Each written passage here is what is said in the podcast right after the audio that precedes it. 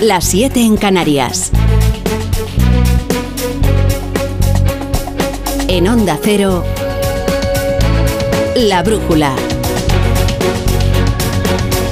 Rafa La Torre.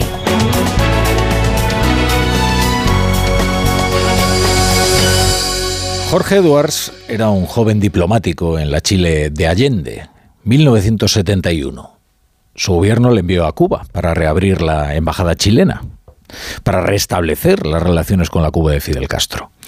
Pero Edwards era un escritor, además de un diplomático, y cumplió con la labor más noble de un intelectual. Vio lo que estaba ocurriendo, entendió que los intelectuales americanos estaban embelesados con una farsa, lo escribió y el resultado es la primera impugnación literaria de la tiranía cubana, persona non grata. No es un ensayo, no es un libro ideológico, es un libro de memoria contada con el lenguaje de la novela de un momento en Cuba y de un momento de Chile también, y de un encuentro de Chile con Cuba, eh, y enseguida de un encuentro con la literatura cubana de ese momento. Escribió también Los convidados de piedra, El sueño de la historia, El inútil de la familia, pero ese libro, Persona non grata, ese libro es muy importante. Y pagó las consecuencias, porque sufrió el ostracismo y la estigmatización de una parte de la intelectualidad de izquierdas que estaba hechizada por el, por el castrismo. Jorge Edwards es uno de los escritores más importantes en lengua española. Fue galardonado con el Premio Nacional de Literatura en 1994 y con el Premio Cervantes en 1999. Ha fallecido este viernes a los 91 años de edad. La brújula. Con la torre.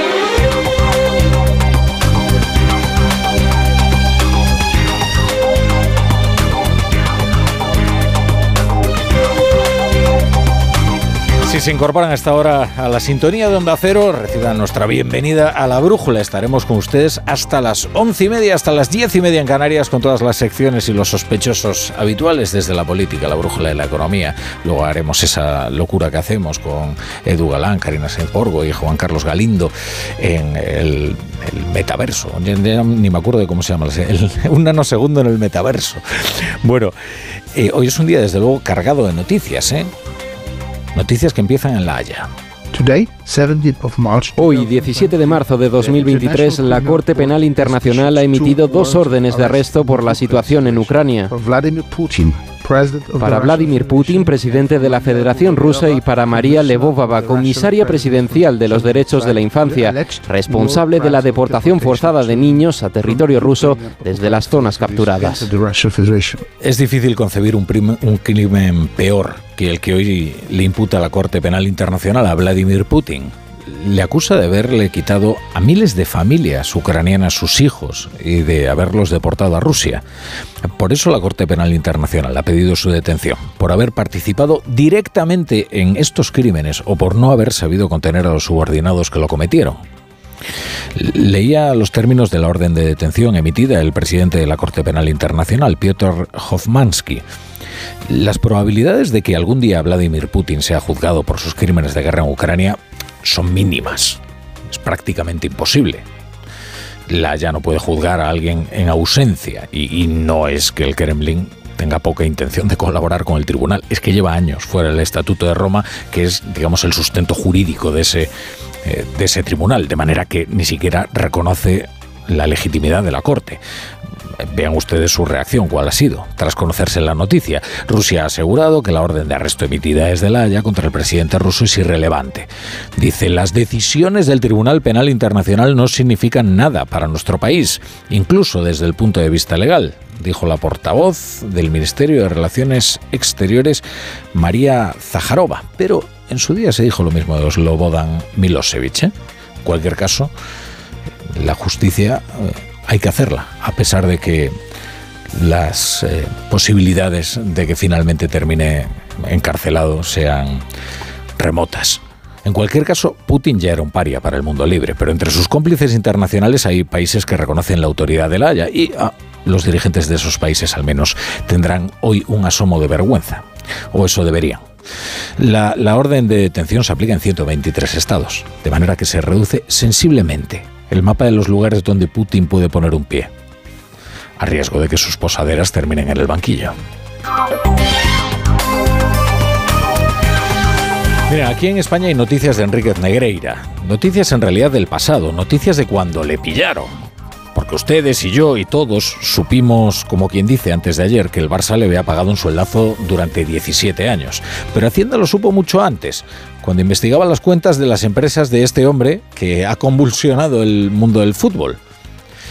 Hoy cuenta el país que en octubre de 2021, tres años después de que el Barça rompiera la relación profesional con él, Negreira compareció personalmente ante Hacienda, que mantenía abierta una inspección fiscal sobre sus sociedades Dasnil y Nilsat utilizadas para facturar al club azulgrana. Ustedes recordarán aquellos burofax que le enviaba a Josep Bartomeu, en las que le amenazaba con revelar su relación y otras interioridades de la vida oscura del Fútbol Club Barcelona cuando decidió dejarle pagar el sueldazo que le llevaba pagando desde hacía 17 años.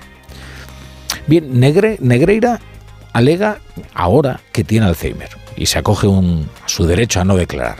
Pero en 2021 sí lo hizo y el país ha accedido a su declaración ante Hacienda. ¿De verdad le pagaban medio millón al año por unas asesorías verbales acerca de cómo eran los árbitros y para que el Barça estuviera preparado si le tocaba a este o el otro trencilla?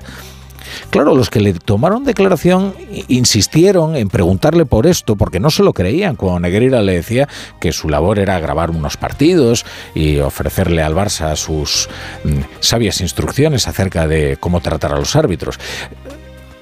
Insistieron, y ahí viene lo verdaderamente interesante. Como le insistieron sobre el motivo de los pagos, Negreira dijo, así estaban tranquilos de que en el comité arbitral no había decisiones en contra del Fútbol Club Barcelona, que todo era neutral. Y esto es crucial, porque el Barça estaría aplicando la corrupción preventiva. Qué perverso, ¿eh? Esto de comprar a los árbitros para que sean neutrales con ellos. Esto es maravilloso, ¿no? La corrupción defensiva es como ir a un juez y decirle, tome usted siete milloncejos para que usted me juzgue con neutralidad.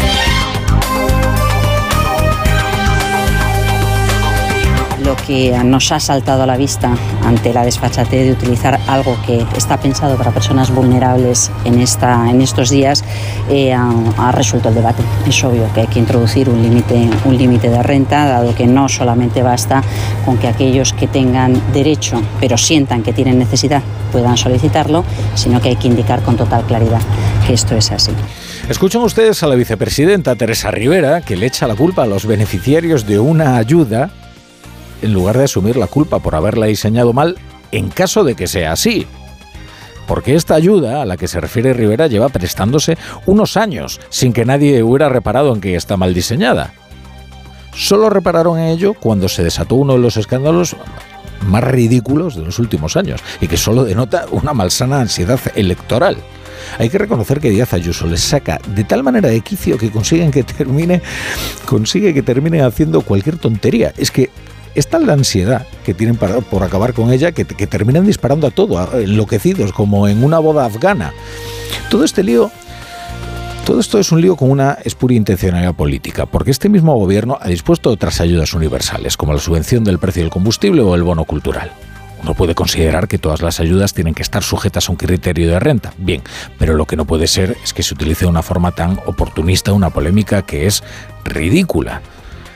Solo cuando supieron que un vicepresidente de Ayuso, Osorio, había cobrado esta ayuda por pertenecer a una familia numerosa, entonces decidieron cambiarla. Ahora es verdad que matan dos pájaros de un tiro, después del patinazo fenomenal de Mónica García, candidata de Más Madrid, que pidió la dimisión del vicepresidente y luego se supo que en su casa estaba entrando mensualmente el mismo bono social que estaba cobrando el vicepresidente, ¿no? Bien, se considera que las familias numerosas asumen unas cargas que hay que atenuar con distintos beneficios sociales. Esto es así, a menos que consideremos que no hay que ayudar a las familias numerosas. Ahora, por pura ansiedad política, el gobierno va a burocratizar todo este tema y ni siquiera sabe cómo, porque en un principio Teresa Rivera apuntó a que las ayudas estarían restringidas a las familias numerosas con una renta total inferior a los 26.000 euros que ser familia numerosa y tener una renta total de 26.000 euros no es ser precisamente un potentado, ¿eh? Porque es que además no se puede comparar lo que le llega un sueldo de, pongamos, 20.000 euros a una persona sola o incluso con una pareja, que 26.000 euros para una familia con cuatro hijos. Y el gobierno en esto se ha metido en un buen lío. Y la única razón es política. No hubo ningún problema con el bono social a las familias numerosas hasta que se enteraron de que estaba cobrando un vicepresidente Ayuso. Y bueno, pues esto, como además Mónica García de Más Madrid eh, pues eh, cometió un grave error político, pues ya está. Así ahora matan dos pájaros de un tiro. Lo que pasa es que esto está poniendo en cuestión todas las ayudas universales. ¿O es que acaso las vamos a poner todas eh, sometidas a la renta? ¿La subvención a, los combustibles, por ejemplo? ¿O el bono cultural que se le entregó a los jóvenes sin atender a cuál era la renta familiar a la que pertenecían? ¿O todos los beneficios eh, que obtienen las familias numerosas porque se considera que efectivamente tienen unas cargas que el Estado conviene que alivie?